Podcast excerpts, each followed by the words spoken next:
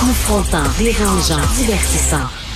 Richard Martineau, il brave l'opinion publique depuis plus de trois décennies. Alors, on le sait, on fait face à une grave crise du logement, la pénurie de logement, euh, rénoviction, hausse des loyers, tout ça. Et il y a des gens qui disent la meilleure façon de régler ce problème-là, ben, c'est justement de contrôler le prix des loyers, empêcher euh, les propriétaires euh, d'augmenter trop euh, leur loyer, le prix de leur loyer. Puis il y a des gens qui disent non, non, non, non, vous prenez le, le, le problème par le mauvais bout.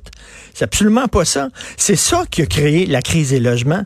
Au contraire, il faut permettre aux propriétaires d'augmenter le prix des loyers. Puis là, on, écoute ça, puis on ah, non, ça n'a pas de maudit bon sens.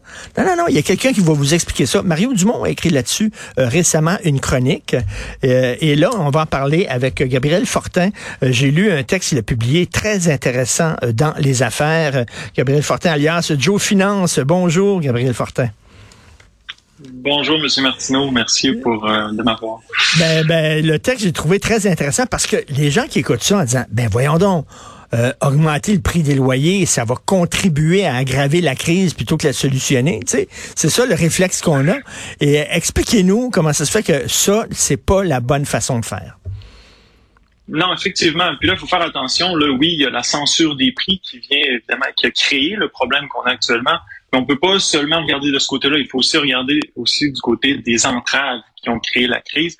Maintenant, du côté de la censure des prix, faut permettre aux prix de flotter librement parce que c'est la, les prix là, c'est un système de communication. C'est comme ça que les agents économiques là, donc les les investisseurs puis les entrepreneurs dans l'économie comprennent qu'il y a une demande, puis que cette demande-là est élevée et que c'est alléchant d'investir dans l'immobilier pour construire des unités locatives. Or, lorsqu'on met des mesures de contrôle des prix, ben on vient étouffer ce signal-là. Là, les agents économiques dans l'économie, ben ils savent pas que c'est attrayant la rentabilité n'est pas au rendez-vous. Puis ça crée le problème qu'on a actuellement. Regardez, je vous donne euh, des, des, chiffres que j'ai calculés sur le coin de la table hier soir.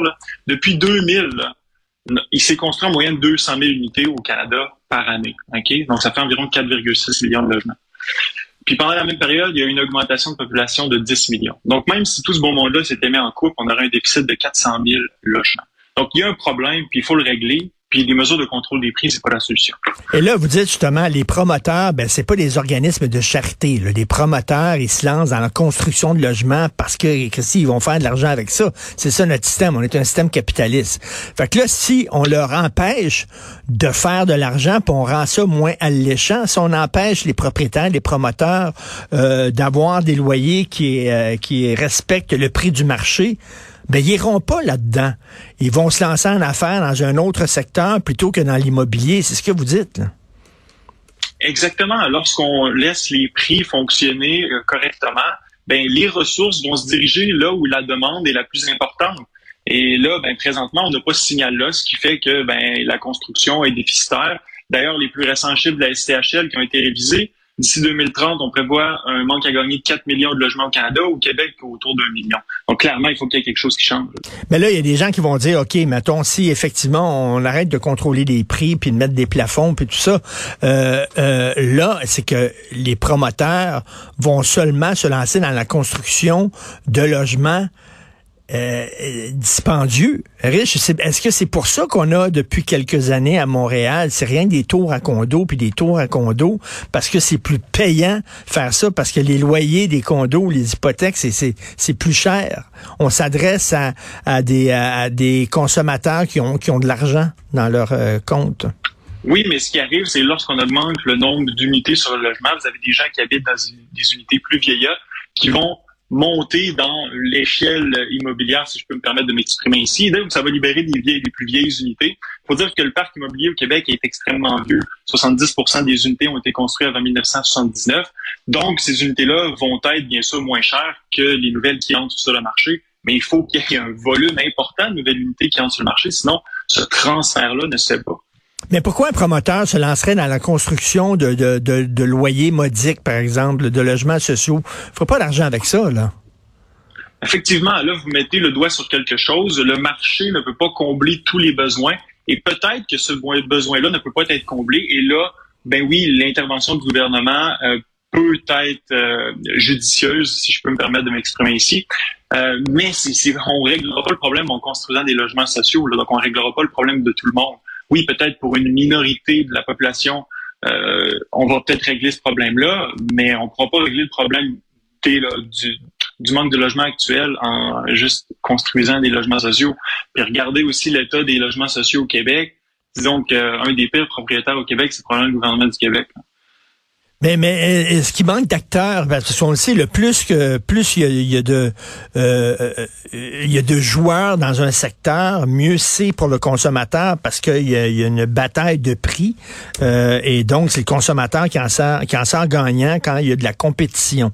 Est-ce qu'il manque de joueurs dans le secteur immobilier? C'est pas un des problèmes? Ben, il y a des, des, entreprises de construction au Québec, il y en a. Je pense pas que c'est ça qui manque. Il faut simplement leur permettent de construire.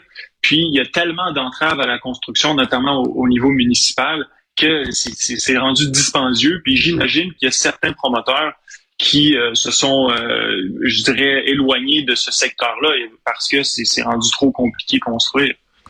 Est-ce que le contrôle, on dit que le contrôle des loyers, finalement, ça, ça, ça dessert euh, les gens, mais ça prend, pour avoir, ça, prend plusieurs années avant qu'on sente les effets, justement, négatifs du contrôle des loyers. C'est pas dans les cinq prochaines années, c'est peut-être sur 30 ans et 40 ans qu'on voit, qu'on voit ça. Donc là, la crise du logement, finalement, on récolte ce qu'on a semé il y a quoi, il y a 30 ans?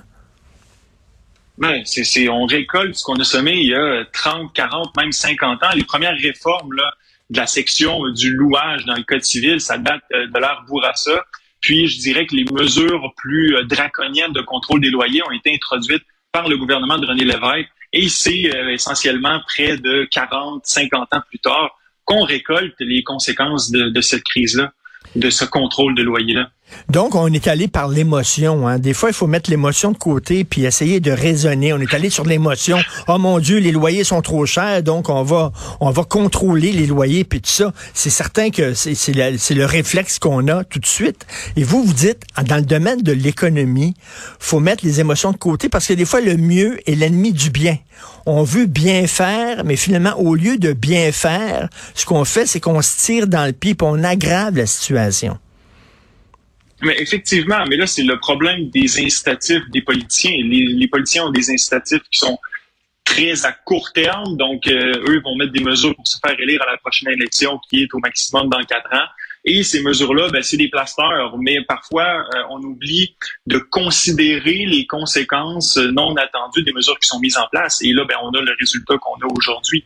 Euh, puis c'est clair que si on fait un retour, puis on fait des, des, je dirais des réformes majeures du côté du code civil pour permettre justement le, le, le traitement des prix, ben à court terme, il va y avoir des conséquences importantes à ça. Par contre, on va récolter les bénéfices à plus long terme. Mais et, ça prend des décisions importantes. Et Gabriel Fortin, selon vous, comment on pourrait aider justement euh, la construction de logements à loyer modique, qu'on appelle les logements sociaux?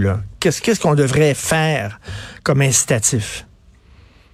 Mais d'abord, de permettre justement que les, certaines unités des logements plus vieux se libèrent en permettant plus de construction immobilière. Deuxièmement, lorsqu'on parle de personnes qui sont euh, dans des situations ben, difficiles, pratiquement à la rue, ben là, oui, il y a peut-être une intervention gouvernementale qui peut être faite parce que c'est dispendieux construire du logement, puis des, logements à, à, loyer modique. Je pense pas que l'industrie privée peut entrer dans ce marché-là et être rentable. Donc, le gouvernement doit construire un minimum d'unités, je le reconnais. Euh, il y a beaucoup d'études qui disent qu'au Québec, on a des problèmes de littératie économique. Les gens ne comprennent pas la façon dont le système économique fonctionne. C'est ce que vous vous donnez, vous, comme mission, euh, Gabriel Fortin. C'est un peu d'essayer de vulgariser le fonctionnement du système économique. Et comme je le disais, de dire aux gens, des fois, il faut mettre les émotions de côté, puis il faut y aller de façon rationnelle. C'est la meilleure façon de régler un problème. Est-ce que vous êtes d'accord avec ça qu'on on comprend mal le système économique? En général. Effectivement, c'est d'ailleurs la raison pour laquelle j'ai créé ma, chaîne YouTube qui vise justement à vulgariser ces concepts-là d'économie, d'offres et de demande, de contrôle des prix, puis aussi euh, des marchés financiers. Euh, il y, a, y, a, un, enjeu majeur, euh, même du, côté de notre classe politique, de la compréhension de comment fonctionne l'économie. C'est pas nouveau, mais bon, j'essaie de faire de, j'essaie de faire du mieux que je peux. Puis si à travers les articles que j'ai écrits, ça permet à d'autres de comprendre l'enjeu réel dans le secteur de l'immobilier, bien tant mieux. En tout cas, moi, je suggère, je conseille aux gens d'aller voir justement votre chaîne YouTube. C'est quoi, Joe Finance, c'est ça? Joe Finance, exactement. J-O-S-F-I-N-A-N-C-E, Joe Finance et euh, Gabriel Fortin va vous apprendre l'ABC du système économique. Merci beaucoup, Gabriel. Salut, bonne journée. Merci beaucoup. Bonne journée.